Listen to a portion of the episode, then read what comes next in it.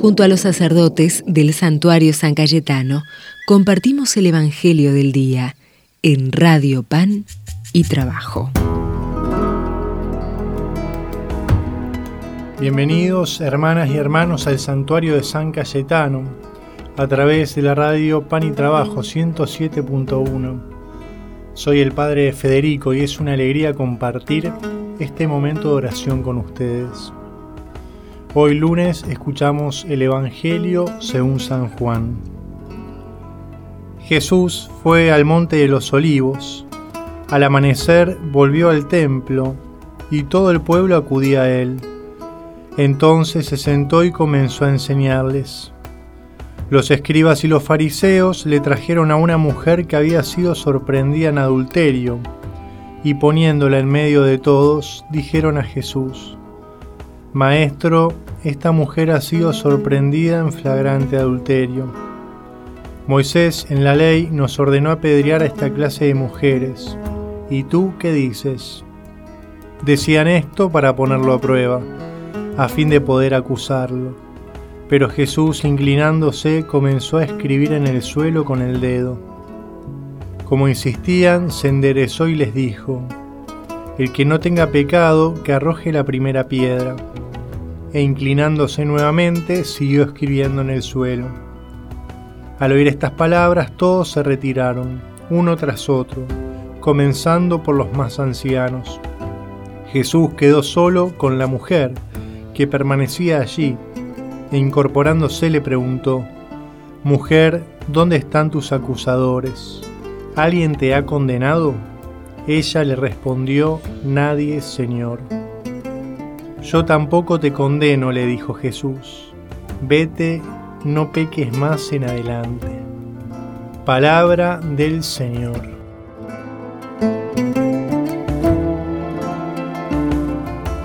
Escuchando este Evangelio, ¿cuánto podemos aprender de Jesús? Él iba por los caminos, anunciaba la buena noticia y toda ocasión, toda situación lejos de representarle alguna dificultad, era la oportunidad para anunciar la buena noticia de Dios, para mostrar el rostro misericordioso del Padre. En esta ocasión Jesús es encontrado por las autoridades religiosas que le quieren tender una trampa. Le acercan a una mujer adúltera que según la ley tenía que ser apedreada hasta la muerte. Y por eso le hacen la pregunta, Jesús, ¿qué tenemos que hacer? Si Jesús decía que no la apedren, estaba faltando a la ley y por lo tanto no podía ser el Mesías. Pero si decía que sí, que la tenían que apedrear, estaba faltando a lo que el Padre le había pedido anunciar, la misericordia y la ternura que viene de su amor.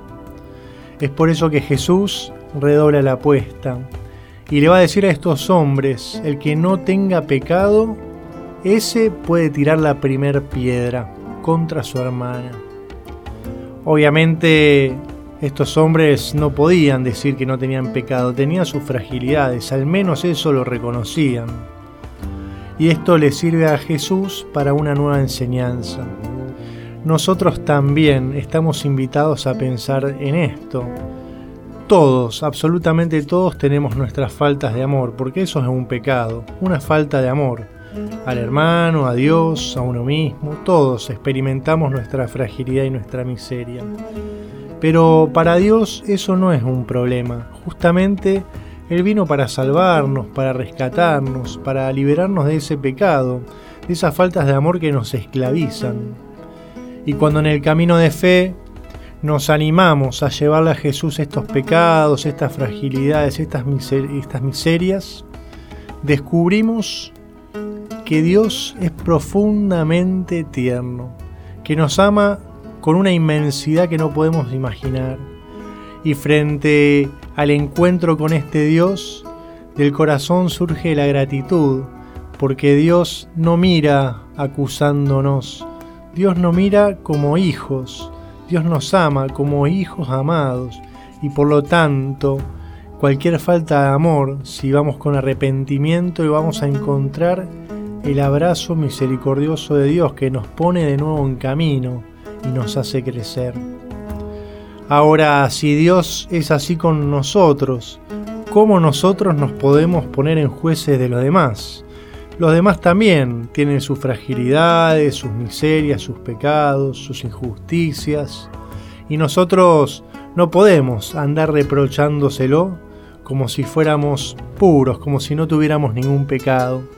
El Señor nos invita entonces a tener el mismo corazón que Él tiene, un corazón misericordioso, que comprenda la debilidad y la fragilidad del otro. Comprender y perdonar no es justificar. Lo que está mal está mal y lo que está bien está bien.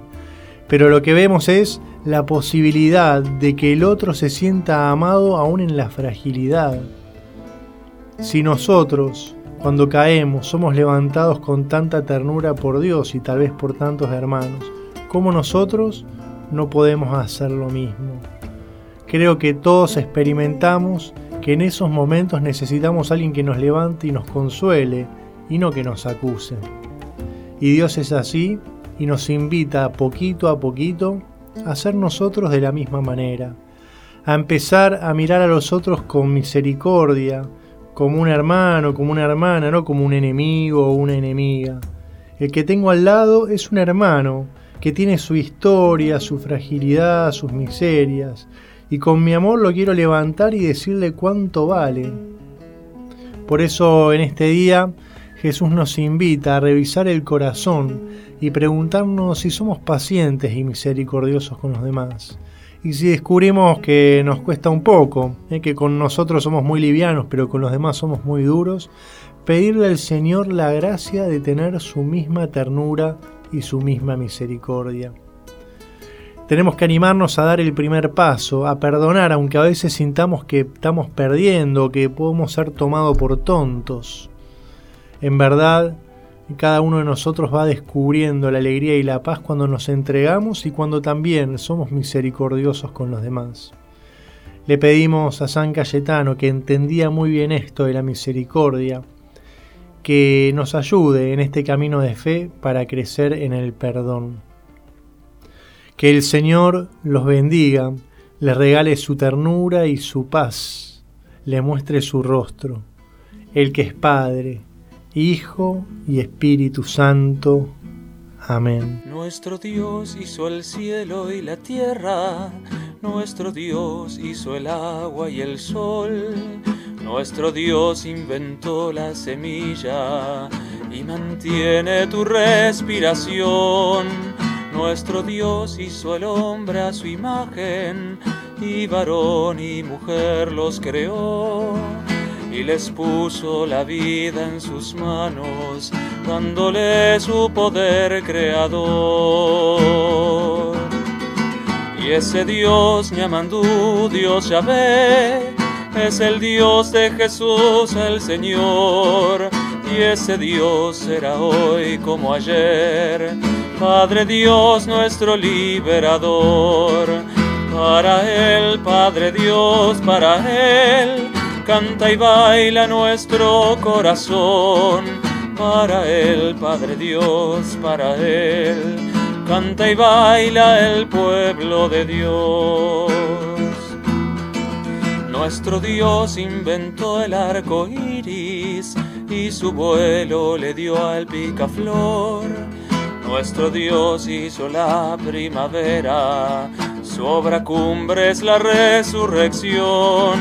Nuestro Dios es ternura y paciencia, nuestro Dios tiene un gran corazón. Es el Dios defensor de los pobres, providencia, justicia y perdón. Y ese Dios llamando Dios Yahvé, es el Dios de Jesús el Señor, y ese Dios será hoy como ayer, Padre Dios nuestro liberador. Para Él, Padre Dios, para Él, canta y baila nuestro corazón.